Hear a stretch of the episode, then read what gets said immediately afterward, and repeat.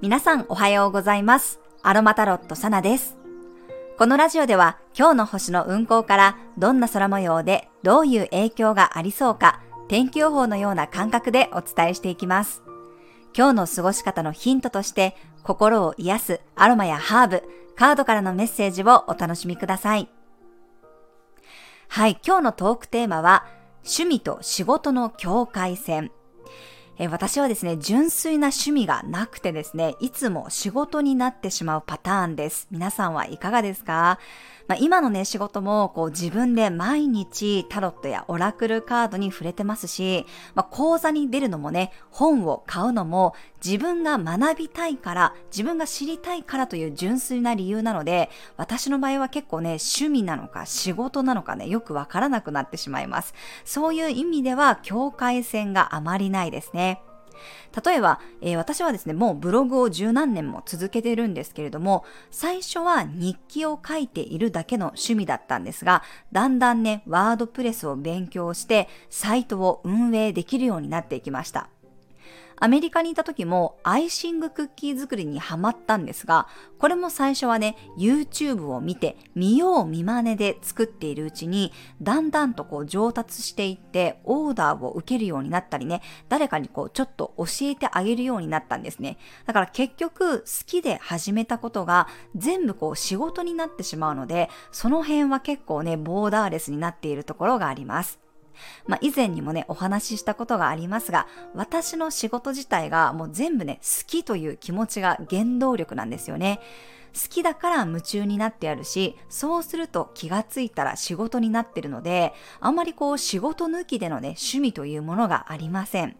皆さんは仕事を完全にこう抜きにした趣味って何かありますでしょうか？もしよかったらね、コメントで教えてください。はい、では11月4日土曜日の星読みです。月は蟹座に滞在しています。今日が蟹座の月のラストで、お昼の12時29分から月のボイドタイムに入り、夕方4時23分には月は獅子座エリアへと移動していく流れです。まあもうずっとね、言い続けてますが、本当に今この内向きのエネルギーが強くてですね、今日もものすごい星の配置をしています。ミスティックレクタングルというね、神秘の長方形が2つもできているような配置です。ただ、今日は自分の中で覚悟ができたり、腹をくくるとかね、納得するということができるかもしれません。というのも、月の真向かいにヤギ座の冥王星がいて、プレッシャーをかける配置をとっています。ただ、他の星たちがフォローしている部分も強いので、割といい形で刺激を受け取れそうです。月という感情や潜在意識に対して、真向かいに冥王星というね、0か100かという強烈な天体が睨みを利かせているので、目の前に面接官がいるような感じなんですよね。面接官とかこう明らかに向かい合ってるので、ちょっとこう緊張するじゃないですか。A なの ?B なの？どっちにするの？ってこう究極のね、選択を迫られそうです。中途半端がね、許されないので、自分の中でどちらかを選ぶのか答えを出す必要があるでしょう。これは我が家の場合だと、私が面接官で夫が尋問を受けるような出来事がありました。え我が家はみんなでね、今、田舎に移住しようというね、話を進めてるんですが、急にですね、夫がまた海外の会社からオファーが来て、まあ、その話をこう蒸し返してきたんですよね。でも、いやいやいや、もう行くって決めてるのに、今更何を言ってるのと思いつつ、え、行きたいの？みたいな話から、今後の話になって、夫婦会議になっていきました。今ならまだ変更も可能だけど、どうすんの？海外行くの？田舎移住すんの？どっち？みたいなね、そんなやりとりがありました。まあ結局はこのまま移住を進めるという話になったんですが、こんな感じで、あなたはどうしたいの？どう生きたいの？もしくは何が欲しいの？っていうことをね、問われる感じがします。それと同時に、やっぱりこうするみたいなものが出てきそうな星のエネルギーです。昨日もお伝えしたように、サソリ座、お牛座ラインが今ね、とっても強調されていて、自分の価値観やお金、所有しているものに対しての見直しが起こっています。ずっと握りしめていたものが手放される感覚になる人もいると思いますし、ずっとこだわっていたんだけど、もうその価値観が外れてしまって、でもずっとね、その価値観を持ち続けていたから、今更手放せないということで葛藤している人もいるかもしれません。例えばキャリアなんかもそうですよね。私のパートナーもずっとエンジニアをしていて、日本、アメリカ、カナダ、メキシコ、いろんなところでこう管理職をね、やってました。ただ、ここに来て農業というね、全くジャンルの違う畑違いのね、ところに飛び込もうとしていて、やりたい気持ちはあるけど、でもできる自信はないわけですよ。ずっとやってきたことを続けた方が楽ですよね。だから、こういうふうにまた揺さぶりをかけられて悩んでるんだと思います。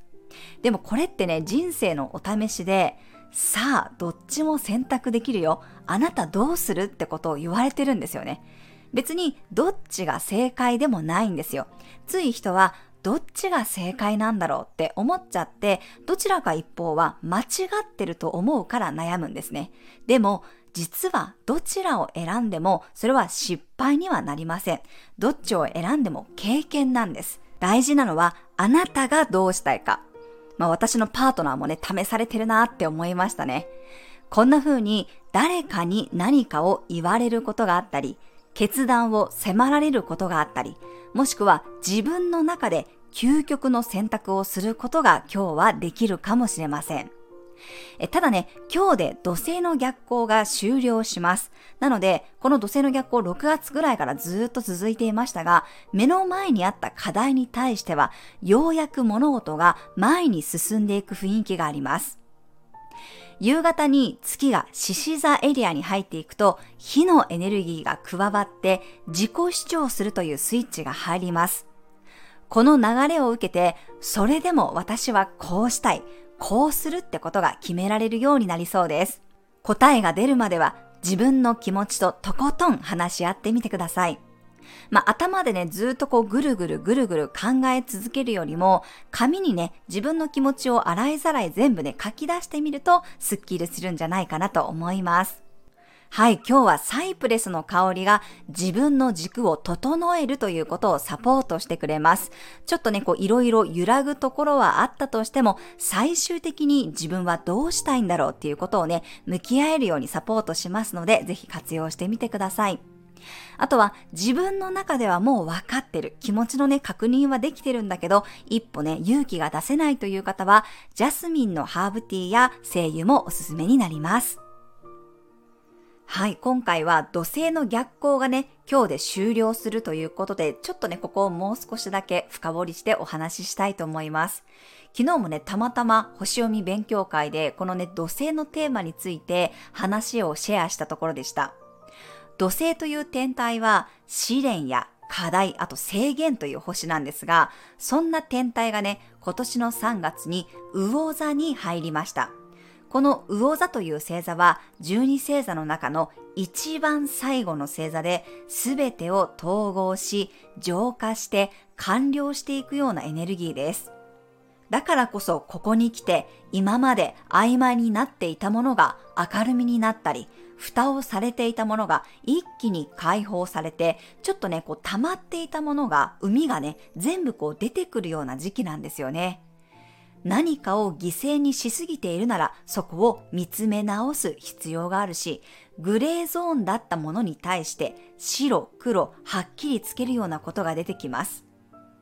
それと同時に、魚座というね、夢やスピリチュアル、芸術やヒーリングといった目に見えない世界に対して土星の現実化というパワーも働いてるんですね。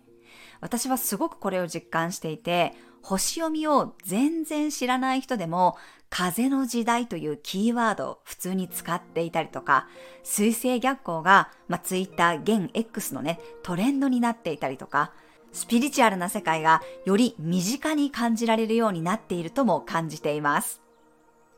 私も自分が目に見えないものと向き合うと決めてから、どんどんその扉が開かれているのを体感している最中です。だからこの魚座の土星を使って自分の夢を現実化するということを意図してみたり、自分を犠牲にしすぎているなら、そこをね、ちょっとね、緩めてみてもいいんじゃないかなと思います。サソリ座月間である今、さらにこうね、変容が促されている時期ですが、土星がようやく巡行に戻ることで、今まで停滞していたものが動き出すのを感じられるかもしれません。自分の中で犠牲にしすぎているものはないか、もしくは現実化したい夢がないか、そういうことをね、ぜひ見つめていただくといいと思います。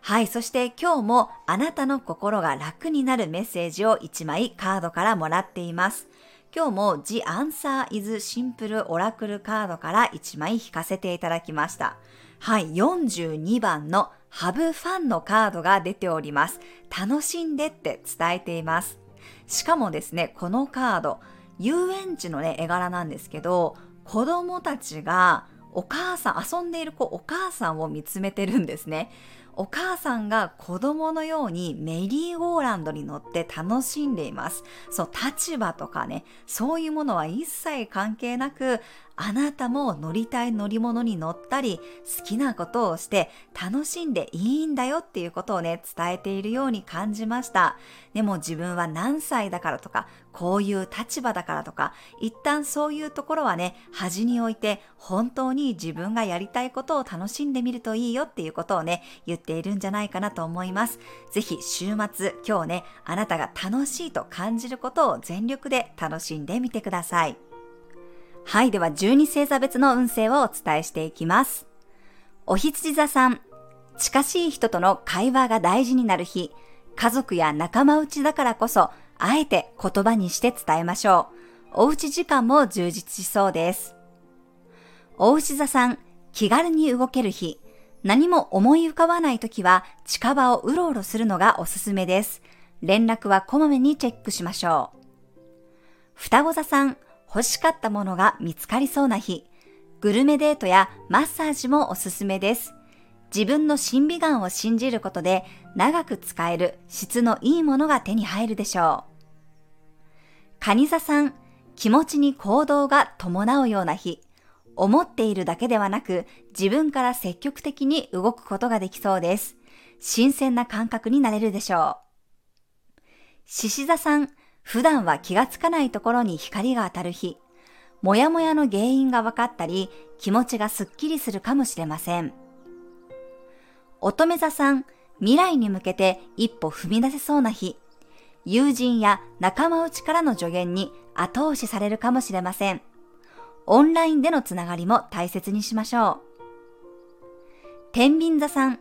自分に主導権がある日、積極的に自分が引っ張るぐらいの感覚で動いて大丈夫です。経験がものを言いそうです。サソリ座さん、広範囲を意識するといい日。小さくまとまらない方が導かれる方向が見えてきそうです。海外からの情報や専門家の意見も参考にしましょう。伊手座さん、あえてお任せプランにしてみると副産物がありそうな日。自分では選ばない選択にこそ次の一手が隠されていそうです。すごく引きがいいかもしれません。ヤギ座さん、いろんな人の意見を聞きたい日、客観的なアドバイスをもらうことで自分の本音に気がつけそうです。会話のキャッチボールを意識しましょう。水亀座さん、メンテナンスの日、自分のやりたかったこととやるべきことをうまく調整できそうです。手を動かして面倒ごとも片付けられるでしょう。魚座さん、いろんなことがキラキラした刺激になる日。積極的に自分がワクワクする場所に出向いてみたり、ときめくものに触れてみましょう。あなたの感性の発揮につながります。はい、以上が12星座別のメッセージとなります。それでは皆さん、素敵な一日をお過ごしください。お出かけの方は気をつけて、いってらっしゃい。